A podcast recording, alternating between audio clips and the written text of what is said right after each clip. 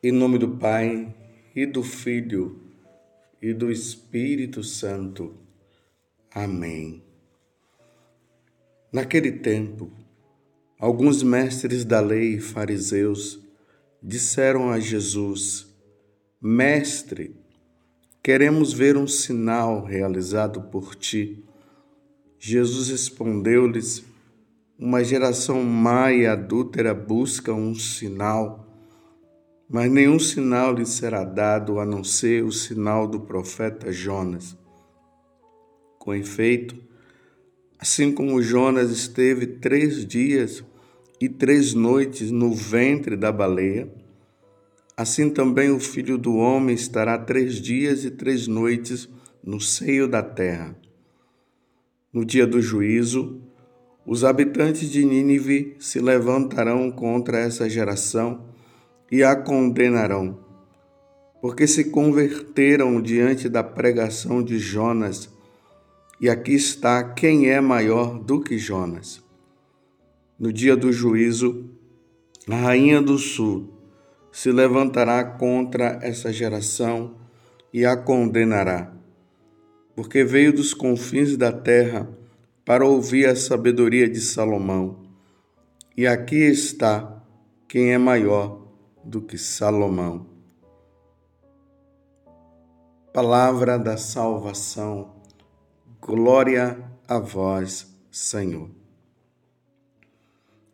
Meus irmãos e minhas irmãs, é preciso notar que no tempo de Jesus, e eu sei que isso vocês já sabem, mas é preciso relembrar. No tempo de Jesus, as autoridades religiosas elas se opunham de forma violenta contra Jesus. Eles não aceitavam Jesus como Deus. É importante você guardar o que eu estou dizendo agora. Eles não aceitavam Jesus como Deus. Por isso, eles estavam sempre procurando situações para pegar Jesus e prendê-lo. E a consequência disso era também matá-lo. Porque na visão dele Jesus estava blasfemando. Porque ele sendo um homem, ele se dizia ser Deus. E aqui nós estamos mais uma vez em uma situação aonde os mestres da lei e os fariseus eles vão em busca de Jesus e fazem ali um pedido. Queremos ver um sinal realizado por ti. Lembrando que nós estamos no capítulo 12, do versículo 38 até 42 do Evangelho de São Mateus. Eles queriam um sinal, da impressão que é, é, era uma coisa boa que eles estavam fazendo. Por exemplo, pode ser que eu e você, diante de Jesus, pedisse, Senhor, dá-me um sinal. Diante de uma situação que eu estou vivendo, me dê um sinal, me mostra Muitas pessoas fazendo essa oração, elas tiveram sinais. Deus mostrou. Só que quando eu expresso para você agora, dizendo, Senhor, dai-me um sinal, não é que eu esteja com dúvida, não é que eu esteja pe querendo pegar Jesus em alguma situação, enfim, não é maldade, é uma confirmação diante de, de uma situação que, que se faz ou que se tem, né? Todo, diante de uma situação, o Senhor mostra um sinal. E quantas pessoas receberam graças a Deus. Mas a intenção deles não era essa. A intenção deles era até mesmo mostrar que Jesus era um, um charlatão e que nem sinal ele iria fazer embora eles tivessem visto e ouvido os milagres que Jesus havia feito. Mas eles, a intenção deles era pegar Jesus. Aí Jesus se expressa como nós acabamos de ouvir. Essa geração é uma geração má e é uma geração adúltera. Ah, vocês pedem um sinal? Tá ok. Com efeito, assim como Jonas esteve três dias e três noites no ventre da baleia, assim também o filho do homem estará três dias e três noites no seio da terra. Ah, vocês querem um sinal? O sinal é o do profeta Jonas, que ficou três dias lá na, na barriga da baleia, três noites, e depois ele sai da barriga da baleia. E Jonas ainda estava naquela situação de não querer ir em Nínive para pregar a conversão para o povo de Nínive. Depois vocês pegam o livro do profeta Jonas, um livro pequeno, e leia para que o evangelho de hoje possa entrar melhor no coração, no seu coração. E o sinal era esse. Ele também iria ficar no seio da terra. Foi isso que aconteceu. Quantas vezes Jesus havia dito que o filho do homem iria morrer, mas ao terceiro dia ele iria ressuscitar? No dia da ressurreição aconteceu isso. Então, Jesus dá o sinal, mas é um sinal que vai acontecer depois.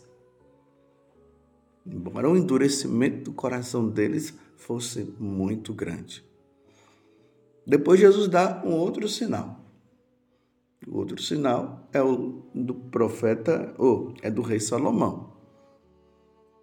O rei Salomão, ele pediu sabedoria a Deus para governar o povo de Israel, lembrando que Salomão era o filho de Davi, do rei Davi. Vocês podem pegar também o livro dos reis, é, no capítulo 3, do versículo 1 até o 15, ali você vai ver Salomão pedindo a sabedoria a Deus. E também lá no livro é, da sabedoria, no capítulo 9, tem toda a oração que Salomão fez. Então, no capítulo 3 do livro dos reis, ele pede a sabedoria e Deus dá. No livro da sabedoria, no capítulo 9, ali tem todo o conteúdo da oração. É muito bonita a oração que Salomão faz. Então agora Jesus está dizendo para eles. No tempo de do rei Salomão, ele foi visitado por uma rainha, a rainha de Sabá. E a rainha de Sabá, sabendo de toda a sabedoria que Salomão tinha, ela foi constatar para ver. E chegando lá, ela viu que realmente Salomão era um homem sábio e ela reconheceu, porque ela era uma pagã, ela reconheceu que realmente o Deus de Israel era Deus. Houve uma conversão na rainha de Sabá e ela deixa muitos presentes para Salomão e ela sai ali entusiasmada com o rei de Israel. Vocês podem ler também no primeiro livro dos reis, capítulo 10, do versículo 1 até o 13. Ali está a visita da rainha de, de Sabá a Salomão. Então Jesus é a suprema sabedoria. Salomão pede sabedoria a Deus. Deus dá, Jesus é Deus. Dentro do mistério da Santíssima Trindade, que nós nos deparamos um Deus em três pessoas, Jesus é a segunda pessoa da Santíssima Trindade. Jesus agora está dizendo para ele: Eu sou a sabedoria. Quando Salomão pede a sabedoria, é a Jesus que ele pede. Jesus concede a sabedoria a ele. Mas Salomão não é a sabedoria. Quem é a sabedoria é Jesus Cristo. Jonas, ele sai ileso da barriga da baleia. Jesus sai ileso do seio da terra. Ele, sendo Deus, ele ressuscita. Então, se através do profeta Jonas ele sai da barriga da baleia ileso, se a rainha de Sabá pede, é, vai constatar a sabedoria de Salomão e ela sai convertida. E Jonas também, viu? Quando ele sai ali da barriga da baleia, ele agora não tem outra alternativa. Ele, ele não queria ir para Nínive e ele acaba indo. E ali acontece o quê? O rei de Nínive, diante da pregação de, de, de Jonas, ele se converte, se penitencia, junto com todo o povo a rainha de Sabá se converte. Então Jesus agora está dizendo assim: se com Jonas aconteceu isso, e com a rainha e com Salomão aconteceu também esta situação da conversão da rainha de Sabá, Jesus está dizendo: eu sou muito mais do que Salomão e sou muito mais do que Jonas. Porque Jesus é Deus. Você está entendendo, meus irmãos, o que Jesus está dizendo?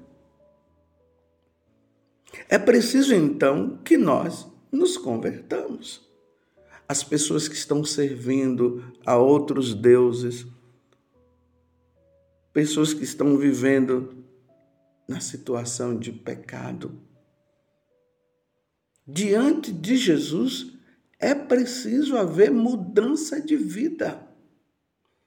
Nós não podemos viver e agir como se Deus não existisse ou se Jesus não fosse Deus. Jesus é Deus e Senhor e ele convoca, ele nos chama à conversão. A pregação de Jesus começou assim: convertei-vos e crede no Evangelho.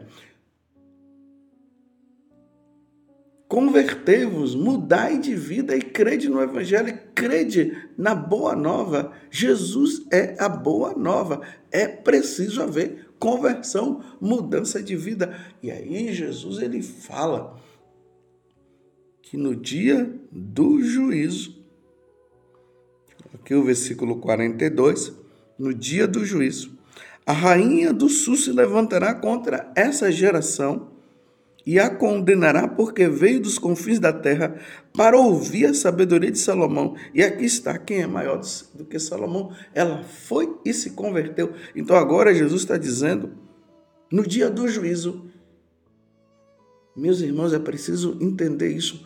Um dia acontecerá o julgamento, o meu julgamento, o seu julgamento.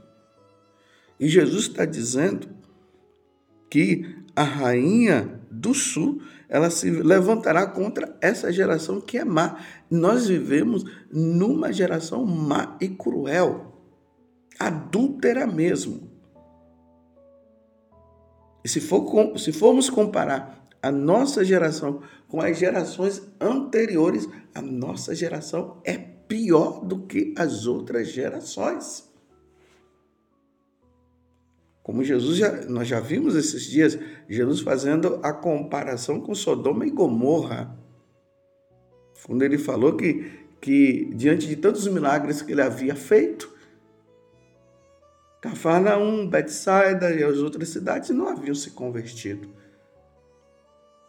E Jesus, mostrando a depravação da cidade de Sodoma e Gomorra, ele diz que a, o, o, a condenação de Sodoma e Gomorra ia ser menor do que a, a de Cafarnaum.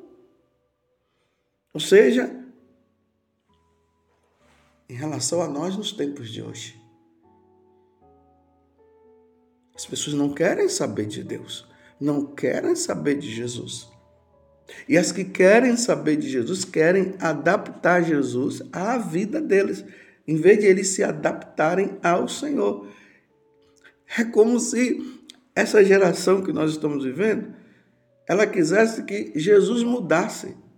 Jesus é Deus, ele não muda. Então eles querem que Jesus mude e mudando, aí Jesus vai dizer então, eu, eu, o que eu falei antes, eu não falo mais e eu me adapto à situação de pecado de cada um. Como? Se o pecado nos impede de entrar no céu, como é que Jesus agora. Então, Jesus agora vai ser pecador junto conosco. Aí, aquela justificativa que Jesus andava com é, a, a, os adúlteros, que Jesus estava com os pecadores, como se dizendo assim: Jesus estava com os pecadores, pecando junto com eles. Se Jesus pecava junto com eles, então Jesus deixa de ser Deus mesmo, ele não é Deus, porque Deus não peca. Meus irmãos, quando Jesus estava com os adúlteros, com as adúlteras, quando Jesus estava no meio dos pecadores, ele estava com um fim: tirar as pessoas do pecado. Foi o que aconteceu com Salomão. A rainha se converteu vendo Salomão. E o, o povo de Nínive se converteu com a pregação de Jonas. Jonas não foi lá para Nínive para dizer, gente, pode continuar essa vida aí que está maravilhosa. Deus é amor e Deus é misericórdia, viu? Pode continuar, não tem problema não. A mesma coisa Salomão, quando a rainha chegou, Aí Salomão disse: Olha, está vendo a minha sabedoria? Mas fica aí, continua na sua vida. Não tem problema, não. Somos todos filhos de Deus. E Deus é amor, e Deus não vai prejudicar ninguém, não. Cada um na sua religião, cada um vivendo. Não foi assim. Houve mudança de vida. O povo de Nínive se converteu. A rainha de Sabá se converteu. E como é que a nossa geração não quer se converter, não quer mudar de vida? A perversidade está aí. E cada vez mais o homem está se tornando perverso. E o pior é que quando isso acontece com os próprios católicos, os seguidores de Jesus Cristo não querem mudar de vida, porque já está vivendo uma vida de pagão e não quer mudar. Porque a pregação do Evangelho, a boa nova, é para os que não conhecem Jesus. É para todos, sim. Mas é principalmente para quem não conhece Jesus. Eles precisam mudar de vida e voltar-se para Jesus. Hoje, a geração ela é má, é cruel, ela é perversa. E essa perversidade está dentro da igreja católica. Nós vamos vendo cada vez mais os católicos se tornando pagãos, numa vida paganizada. Uma liturgia paganizada, os sacramentos sendo paganizados, porque o sacramento é um sinal de santidade para nós. Os sacramentos é para eh, nós estarmos ali vendo a ação de Deus através dos sacramentos. O batismo que nos lava do pecado, Jesus presente na Eucaristia, a penitência que nos leva a estar diante de Jesus por meio do sacerdote, e ali nós vamos pedir perdão dos nossos pecados. As pessoas não querem mais se confessar, porque Deus é amor, então já perdoou os pecados na cruz. Isso é, é, é visão protestante. Sim, Jesus perdoou os nossos pecados na cruz, mas ele deu aos, aos apóstolos o poder de perdoar os pecados. As pessoas não querem mais se confessar e pensam que vão ganhar o céu sem a confissão. E aí entra as, as questões matrimoniais, uma nova forma de família. Essa família que já não é mais a tradicional. A família, nós temos que olhar a Sagrada Família e nós vemos ali o que é família. Estava ali José, Nossa Senhora e Jesus. Então, hoje está uma confusão. É um monte de gente que está formando família aí. É homem com homem, mulher com mulher. E essa coisa toda. Meu Deus do céu, que aonde nós vamos chegar? Eu sei, aonde nós vamos chegar, meus irmãos, nesta vidinha que nós estamos é no inferno. Por inferno eu não quero ir não. Então eu tenho que ouvir nosso Senhor. Eu tenho que olhar para Jesus, bater no peito e dizer piedade, piedade, misericórdia, misericórdia de mim. Essa geração tem que pedir perdão.